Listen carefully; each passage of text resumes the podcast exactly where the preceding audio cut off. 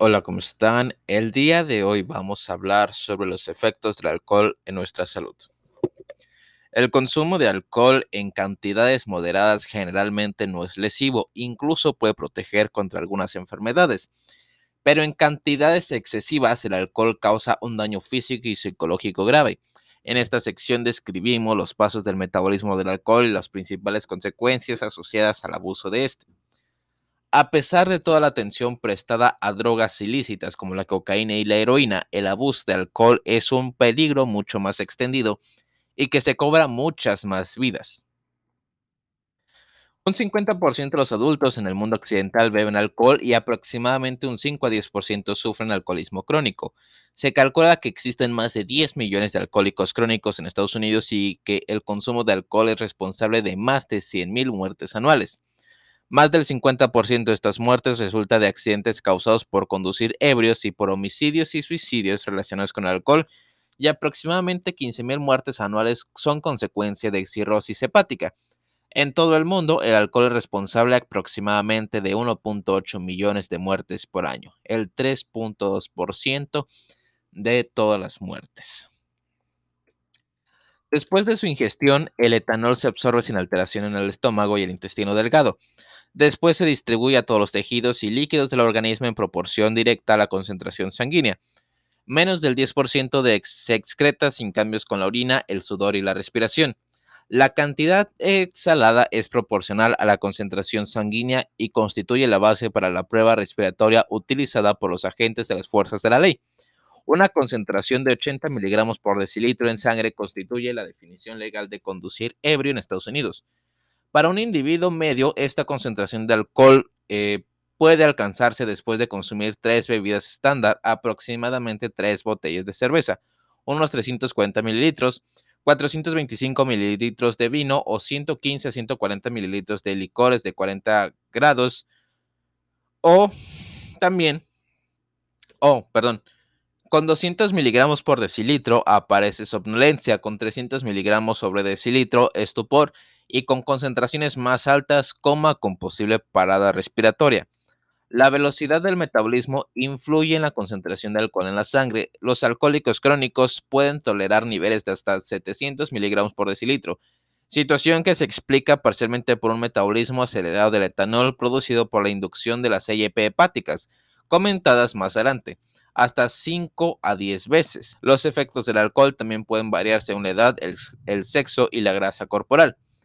La mayor parte del alcohol en la sangre se oxida hasta acetaldehído en el hígado por tres sistemas enzimáticos consistentes en alcohol deshidrogenasa, sistema oxidativo microsomal del etanol y la catalasa. El principal sistema enzimático implicado con el metabolismo del alcohol es la alcohol deshidrogenasa, localizada en el citosol de los hepatocitos. Con concentraciones elevadas de alcohol en sangre, el sistema oxidativo microsómico del etanol participa en su metabolismo. La catalasa que utiliza peróxido de hidrógeno como sustrato tiene menor importancia ya que, se ya que metaboliza no más de un 5% del etanol en el hígado.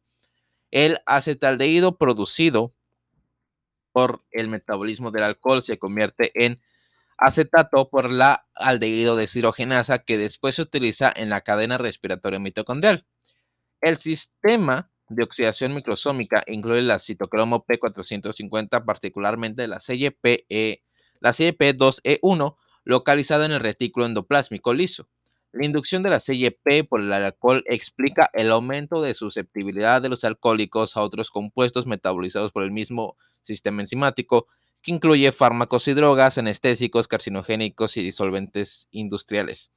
Debe tenerse en cuenta, sin embargo, que cuando el alcohol está presente en la sangre en elevadas concentraciones, compite con otros sustratos de la CYP 2E1 y retrasa el catabolismo de los fármacos, potenciando los efectos depresores de los fármacos opiáceos, sedantes y psicoactivos en el sistema nervioso central. La oxidación del etanol produce metabolitos tóxicos y alteraciones de algunas vías metabólicas. Las más importantes son las siguientes. El acetaldehído. El producto directo de la oxidación del alcohol tiene muchos efectos tóxicos y es responsable de algunos de los efectos agudos del alcohol y del desarrollo de cánceres orales.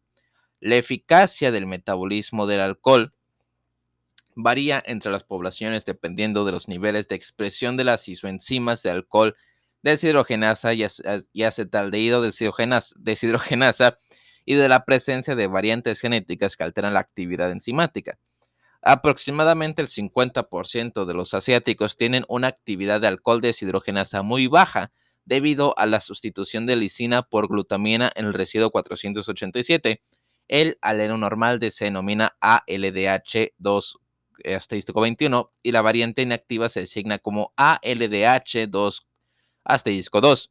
La proteína A aldehído deshidrogenasa 2 asterisco 2 tiene una actividad negativa dominante, de modo que incluso una copia del alelo al ALDH22 reduce significativamente la actividad de la acetaldehído deshidrogenasa.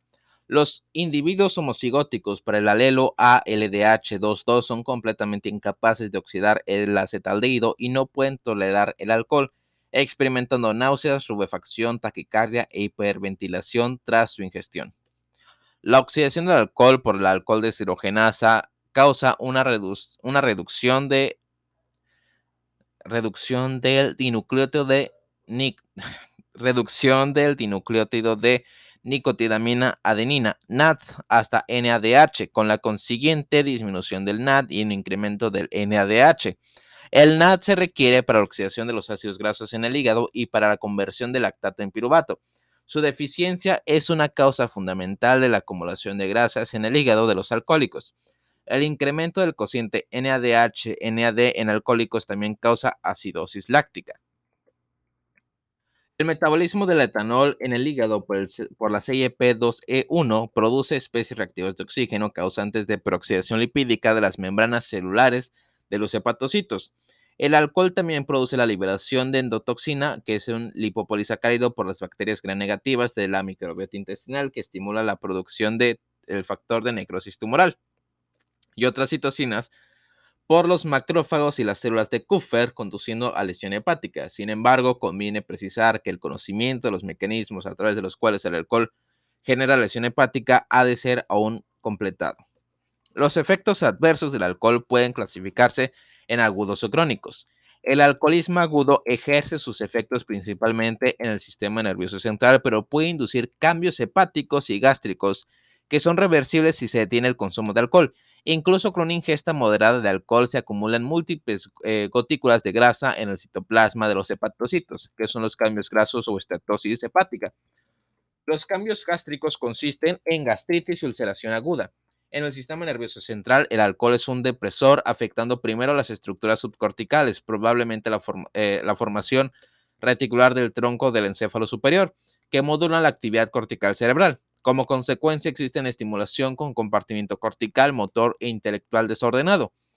Con concentraciones sanguíneas progresivamente más altas se deprimen las neuronas corticales y después los centros vulvares inferiores, incluyendo los que regulan la respiración. Puede seguirse de parada, puede seguirse de parada respiratoria. Ah, ok. Lo anterior se sigue con una parada respiratoria. Es que este es del Severi España. Está raro. El alcoholismo crónico afecta no solo al hígado y al estómago, sino también virtualmente a todos los órganos y tejidos.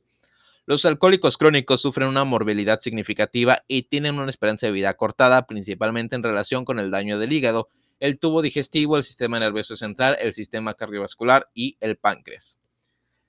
El hígado es, eh, es, la principal localización de la lesión crónica. Además de los cambios grasos mencionados anteriormente, el alcoholismo crónico causa hepatitis alcohólica y cirrosis, como se describe más adelante. La cirrosis se asocia con hipertensión portal y un aumento de riesgo para el desarrollo de carcinoma hepatocelular. El tubo digestivo, el alcoholismo crónico puede causar hemorragia masiva por gastritis, úlcera gástrica o varices esofágicas asociadas a cirrosis, y esto es mortal. La deficiencia de tiamina, que es la vitamina B1, es frecuente en los alcohólicos crónicos. Las principales lesiones resultantes de este déficit son neuropatías periféricas y síndrome de Wernicke-Korsakoff. También pueden aparecer atrofia cerebral, degeneración cerebelosa y neuropatía óptica. El alcohol tiene diversos efectos sobre el sistema cardiovascular. La lesión del miocardio puede producir el, eh, miocardiopatía congénita dilatada, que se le conoce como miocardiopatía alcohólica. Y el alcoholismo crónico también se asocia con un aumento de la incidencia de hipertensión y el consumo excesivo de alcohol con la consiguiente lesión hepática que reduce la concentración de HDL, aumentando la probabilidad de cardiopatía coronaria. La ingesta excesiva de alcohol incrementa el riesgo de pancreatitis aguda y crónica. El uso de etanol durante la gestación puede causar síndrome alcohólico fetal que se caracteriza por microcefalia, retraso del crecimiento y anomalías faciales en el recién nacido y reducción de las funciones mentales a medida que el niño crece. Es difícil establecer la cantidad mínima de consumo de alcohol que puede causar el síndrome alcohólico fetal, pero el consumo durante el primer trimestre de la gestación es particularmente perjudicial. Se ha estimado que la prevalencia de beber frecuentemente y de borracheras entre mujeres embarazadas es aproximadamente del 6% y que el síndrome alcohólico fetal afecta a uno de, a uno, de 1 a 4.8 por cada mil niños nacidos en Estados Unidos. El consumo crónico de alcohol se asocia con un incremento de incidencia del cáncer de la cavidad oral, esofágico, hígado y en mujeres posiblemente de mama. Se considera que el acetaldehído es la principal sustancia la principal sustancia asociada al cáncer laringio y esofágico inducido por alcohol, en el que se han detectado aductos de ADN por acetaldehído en algunos tumores de estos tejidos. Los individuos con una copia del alelo ALDH212 que beben tienen un mayor riesgo de desarrollar cáncer de esófago. Como se ha indicado anteriormente, el alcohol y el tabaco ejercen un efecto sinérgico en el desarrollo de ciertos cánceres. Cánceres. El etanol es una fuente sustancial de energía, que son conocidas como calorías vacías. El alcoholismo crónico conduce a malnutrición y deficiencias nutricionales, particularmente de las vitaminas B. No obstante, no es todo tan desalentador.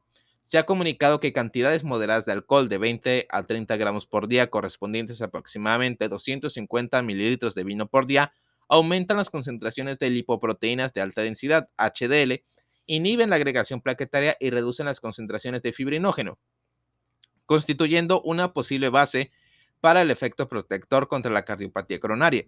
En términos más amplios, un estudio epidemiológico se ha vinculado el, ha vinculado el, ah, ha vinculado el consumo de alcohol ligero moderado a una mayor supervivencia global que la de los abstemios o de los bebederos importantes. Aunque no está claro si este factor es debido al alcohol en sí mismo o otras variables, por ejemplo, llevar un estilo de vida que permita disfrutar de un vino de calidad adherio, parece ser que los diversos acervos de la sabiduría popular en favor del vino están en lo cierto, manteniendo siempre la moderación. Oh. Conceptos clave. Alcohol, metabolismo y efectos sobre la salud. El consumo excesivo de alcohol produce mareo con una concentración sanguínea en torno a 200 miligramos por decilitro. Si estas son mayores, se alcanzan estados de estupor y coma. El alcohol es oxidado a acetaldehído en el hígado por el alcohol deshidrogenasa, por el sistema de citocromo P450 y por la catarasa de menor importancia.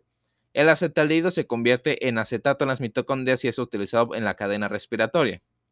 La oxidación del alcohol a cargo del alcohol deshidrogenasa disminuye el NAD, dando lugar a la acumulación de grasa en el hígado y a la acidosis metabólica. Los principales efectos del alcoholismo crónico son hígado graso, hepatitis crónica y alcohólica y cirrosis, que inducen hipertensión portal y aumento del riesgo de desarrollo de carcinoma hepatocelular. El alcoholismo crónico produce hemorragia por gastritis y úlceras, úlceras gástricas, neuropatía periférica asociada a carencia de tiamina, miocardiopatía alcohólica y pancreatitis aguda y crónica. Dicho alcoholismo crónico es además un factor de riesgo destacado de cáncer de cavidad oral, laringe y esófago. El riesgo se ve sensiblemente aumentado por el consumo concurrente de tabaco o productos derivados del tabaco.